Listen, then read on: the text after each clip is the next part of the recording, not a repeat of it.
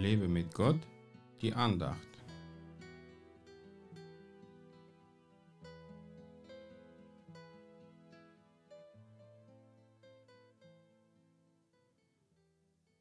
Habt Salz in euch und haltet Frieden untereinander. Markus 9, Vers 50. Heute ist Heiligabend und Weihnachten war für viele Menschen ein Friedensfest, an dem man die Ruhe und den Frieden finden konnte. Dass dieser Fest dieses Jahr anders ausgefallen ist, bringt viele Menschen durcheinander, weil sie auf ihre Tradition und Gewohnheit wegen der aktuellen Umstände verzichten müssen. Doch wenn man die Weihnachtsgans nicht mit der gesamten Sippe oder mit alten Freunden verspeisen kann, sollte man den Fest trotzdem feiern. Ja, mit Jesus feiern. Denn zu Weihnachten sollte man mehr über sein Kommen in diese Welt denken als an die Weihnachtsgans. Sind wir jetzt auch gezwungen, Frieden untereinander zu haben, weil wir uns nicht mehr begegnen können? Das wohl nicht, denn man kann auch auf Distanz Bitterkeit in sich tragen. Wir sollten aber in einer Vergebung leben, denn nur so leben wir in der Gerechtigkeit Gottes.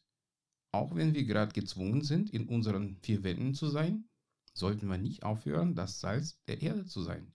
Wir können die moderne Technik nutzen, um die freudebringende Weihnachtsbotschaft überall zu verbreiten eine Weihnachtskarte mit Segenswünschen an jemanden verschicken, der Jesus noch nicht kennt, kann sein Herz dazu bewegen, über ihn nachzudenken.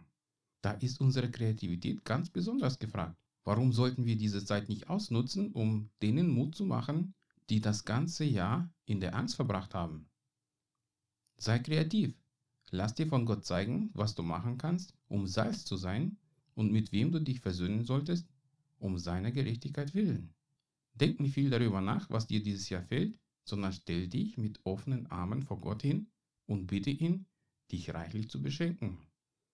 Denn erst wenn du selbst viel von ihm empfangen hast, kannst du auch viel weitergeben. Ich wünsche dir gesegnetes Weihnachten. Gott segne dich.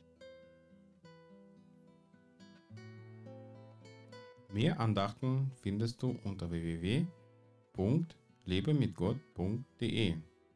Ich freue mich auf deinen Besuch.